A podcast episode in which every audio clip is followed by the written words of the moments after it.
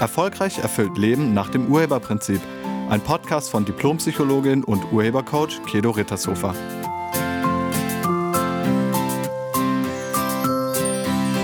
Hallo, herzlich willkommen und schön, dass du da bist. In diesem Podcast geht es um Trennung, Scheidung und Kinder. Wenn Eltern sich trennen, dann ist das in den seltensten Fällen friedlich. Häufig gibt es Streit und manchmal auch einen Kampf. Entweder es geht um Finanzen oder es geht ums Kind. Bei der Trennung der Eltern werden Kinder zum Spielball zwischen den Parteien.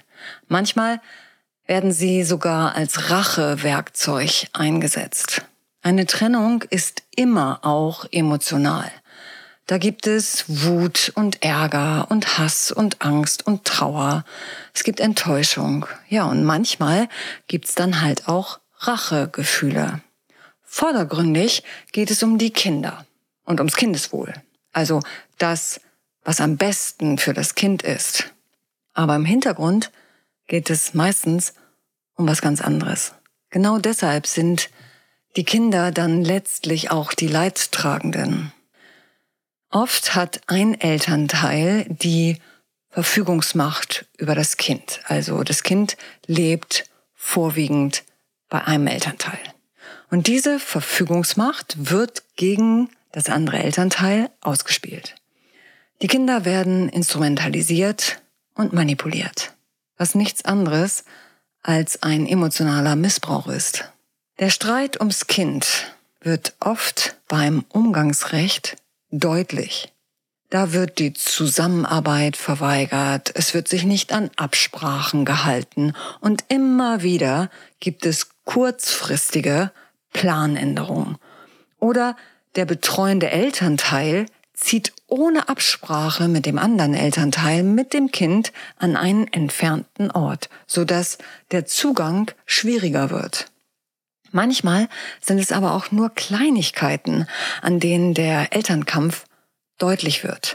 Von einem Coachie weiß ich, dass sein fünfjähriger Sohn plötzlich nicht mehr im Hochbett mit Sternenhimmel und Rutsche schlafen wollte, wenn er bei Papa war. Obwohl der Kleine sich das so sehr gewünscht hatte, also dieses Hochbett mit Sternenhimmel und Rutsche. Und der Kleine hat sogar beim Aufbau ganz begeistert mitgeholfen und er hat auch einige Male dort drin ganz begeistert geschlafen. Aber auf einmal wollte er lieber so ein Bett wie bei Mama. Auf Nachfrage sagte er, das hat der Teddy ihm gesagt. Und irgendwann meinte der Sohn dann auch, dass ihm das Essen von Papa nicht so gut bekommen würde, ihm würde immer schlecht werden. Und außerdem wollte er nicht mehr mit Papa ins Schwimmbad gehen, weil der wahrscheinlich nicht gut genug auf ihn aufpassen würde. Und deshalb hat er Angst zu ertrinken. Das sind so kleine Arten, wie man dafür sorgen kann, dass das Kind nicht mehr so gerne zu dem anderen Elternteil geht. Eine Klientin erzählte mir, dass ihre achtjährige Tochter immer, wenn sie nach einem Wochenende bei Papa zurückkam, richtig kratzbürstig und gemein zu ihr war. Und das hielt dann auch einige Stunden an. Es stellte sich heraus, dass der Vater das ganze Wochenende gegen seine Ex-Frau wetterte und der Tochter erzählte, wie egoistisch und wie fies und wie rücksichtslos ihre Mutter sei. Und die Mama sei sowieso an allem schuld, denn die habe sich einfach einen anderen Mann gesucht und ihm die Tochter weggenommen. Damit instrumentalisierte er seine Tochter, seinen Kampf weiterzuführen. Emotionalen Missbrauch am Kind gibt es nicht nur von der weiblichen, sondern auch von der männlichen Seite aus. Eine Teilnehmerin vom Elternintensivkurs erzählte mir, dass es erst Probleme bezüglich der Absprachen zu den gemeinsamen Kindern mit dem Ex gibt, seitdem dieser, also ihr Ex, eine neue Ehefrau hat. Laut der Teilnehmerin liegt also das Problem bei der neuen Frau und natürlich sowieso auch bei ihrem Ex, der sich sowieso nicht durchsetzen kann. Aber stimmt das? Liegt das Problem nur an der neuen Frau und an ihrem Ex? Nein. Wenn es Probleme gibt, dann liegt das immer an allen Beteiligten, nie nur an einem. Auch wenn man das gerne mal hätte und sich selbst lieber als Opfer darstellt, stimmt leider nicht. Alle Beteiligten sind immer verantwortlich. Immer, immer, immer. Man kann also damit aufhören, dem anderen die Schuld zu geben oder nach Schuldigen außerhalb von sich selbst zu suchen. Man sollte sowieso aufhören mit diesem Schuldding, weil Schuld gibt's nicht. Es gibt nur Verantwortung. Die Frage ist, warum gibt es überhaupt einen Kampf um die Kinder? Naja, letztlich, weil beide die Kinder lieben. Man will zwar den Partner oder die Partnerin nicht mehr im Leben haben, aber die Kinder, die will man behalten, beziehungsweise nicht auch noch verlieren. Ein Kinderstreit muss aber nicht sein, also ein Streit um die Kinder. Man kann das auch ganz friedlich und in Liebe miteinander lösen.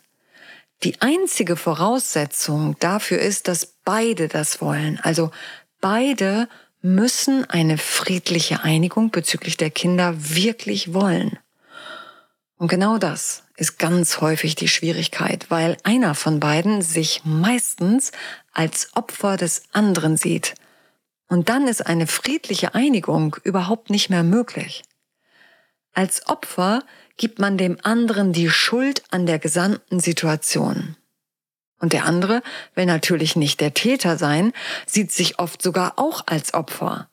Der andere denkt, dass er nicht allein daran schuld ist, sondern die Ex-Partnerin oder der Ex-Partner einen großen Teil dazu beigetragen hat. Man schiebt die Schuld hin und her und genau das ist dann der Kampf. Es geht nur noch ums Recht haben. Und alle werden mit reingezogen. Kinder, Eltern, Freunde, Kollegen, manchmal sogar die Kunden. Man macht vor nichts und niemandem mehr Halt. Der Rachefeldzug ist in vollem Gange. Um das zu beenden, müssten beide, bezogen auf die Trennung, den Urheberstandpunkt einnehmen.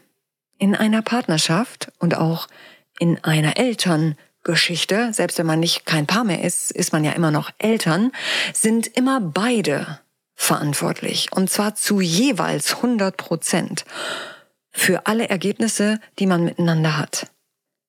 Es wird vielleicht nur von einer Person ausgesprochen, dass man sich trennt, und doch sind beide für das Ergebnis Trennung oder Scheidung verantwortlich. Wenn zwei Menschen ein gemeinsames Ergebnis miteinander teilen, dann sind beide dafür verantwortlich. Auch wenn man lieber das Opfer wäre. Bist du nicht. Du bist genauso Urheber wie der andere auch. Opfer bedeutet immer Leiden. Und wenn du nicht mehr leiden willst, dann solltest du aufhören, dich als Opfer zu sehen. Und du solltest vielleicht wieder das Lenkrad deines Lebens in die Hand nehmen. Das geht aber nur, wenn du anerkennst, dass du etwas mit deinen Ergebnissen zu tun hast. Es geht nicht um Schuld. Du hast was damit zu tun. Um sich in Frieden zu trennen, braucht es die Bereitschaft, sich auf den Urheberstandpunkt, also auf den Standpunkt der Verantwortung zu stellen. Das bedeutet, alle Ergebnisse, alle Ereignisse, alle Erfahrungen und alle Gefühle, die du hast, die hast du selbst produziert. Du kannst also aufhören, dem anderen die Schuld zu geben. Und nochmal, niemand ist schuld. Du nicht und der andere auch nicht und die neue Frau auch nicht und der neue Mann auch nicht. Alle sind nur verantwortlich für das Ergebnis. Also du bist verantwortlich, genauso wie dein Ex-Partner oder deine Ex-Partnerin. Sobald du deine Urheberschaft erkennst, verschwinden deine Rachewünsche sofort. Dein Wunsch, zurückzuschlagen und dem anderen wehtun zu wollen, der ist dann weg. Und wie gesagt, erst dann hört man damit auf, die Kinder zu instrumentalisieren. Denn erst dann darf der andere wieder mit einem Gewinn. Erst jetzt darf es ihm oder ihr in deinen Augen wieder gut gehen. Wenn man seine Urheberschaft erkennt, muss der andere nicht mehr bestraft werden. Wenn man sich als Opfer sieht, will man das Unrecht ausgeglichen haben und man glaubt, dass man ein Recht auf Rache hat. Man wünscht sich, dass der andere genauso leidet wie man selbst. Aber die Gefühle des anderen, die kann man ja nun mal nicht fühlen. Und deshalb ist es nie genug mit der Rache. Und der Kampf geht dann immer, immer weiter. Wenn man den Opferstandpunkt aufgibt und den Urheberstandpunkt einnimmt, werden auch die Kinder oder Haustiere nicht mehr als Waffe eingesetzt. Dann lassen sich alle Angelegenheiten ganz einfach miteinander regeln.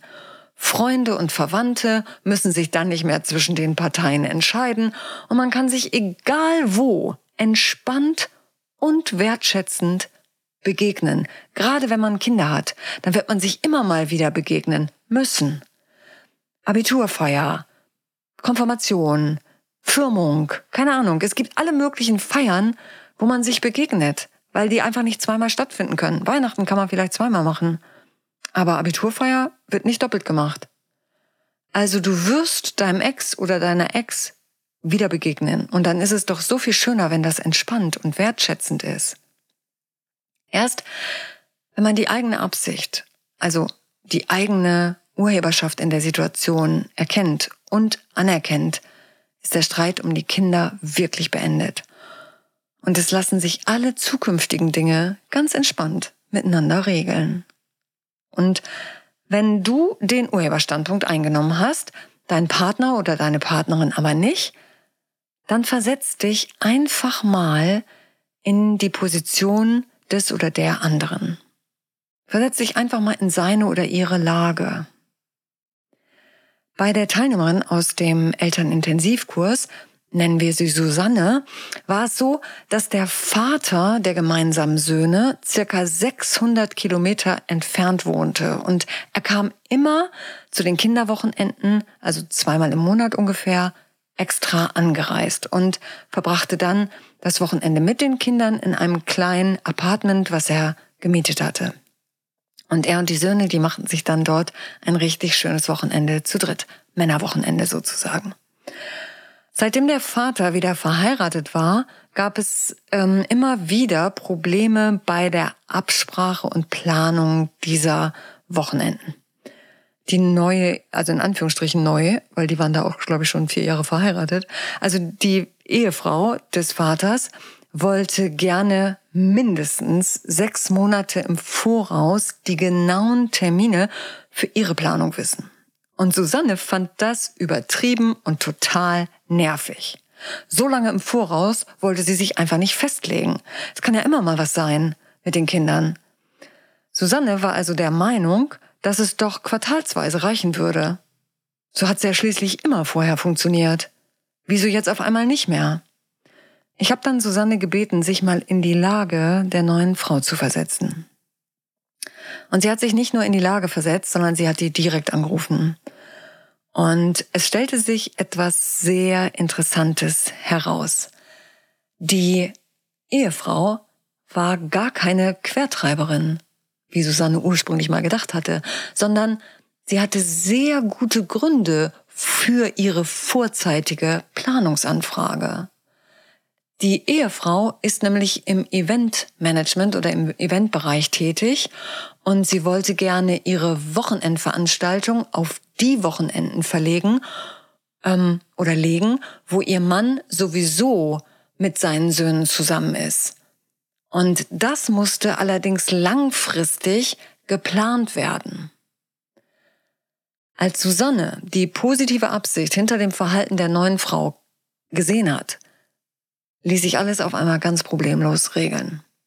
Ihr war plötzlich klar, dass die das überhaupt nicht gegen Susanne macht, sondern für was ganz anderes. Menschen tun übrigens alles, was sie tun, immer in einer für sich positiven Absicht. Und das ist ein Grundsatz im Urheberprinzip. Menschen tun alles, was sie tun, in einer für sich positiven Absicht. Immer für sich positiv. Heißt nicht, ist für dich positiv. Und manchmal kann man diese positive Absicht nicht unbedingt sehen. Ganz häufig unterstellt man sogar eine böse Absicht. Und ich lade euch ein, damit einfach mal aufzuhören. Hört bitte auf damit, euch gegenseitig böse Absichten zu unterstellen sondern findet lieber die positive Absicht heraus. Also fragt den anderen, wozu er das macht oder wieso ihm das so wichtig ist oder wieso ihr das so wichtig ist. Hinterfragt das allerdings positiv hinterfragen. Dann könnt ihr euch in seine oder ihre Lage hineinversetzen. Wenn also dein Ex oder deine Ex quer treibt, dann steckt dahinter eine für ihn oder sie positive Absicht, ganz sicher sogar. Manchmal reicht es auch schon, wenn man mal etwas anerkennt oder mal was zugibt. Ich weiß nicht, ob du das schon gemacht hast. Also hast du dich schon bei dem Vater oder der Mutter deiner Kinder dafür bedankt, dass er oder sie dir dieses Kind oder diese Kinder geschenkt hat? Hast du vielleicht schon mal anerkannt, dass dieser Mensch ein sehr guter Vater oder dieser Mensch eine sehr gute Mutter ist? Hast du vielleicht schon mal zugegeben, was du getan hast?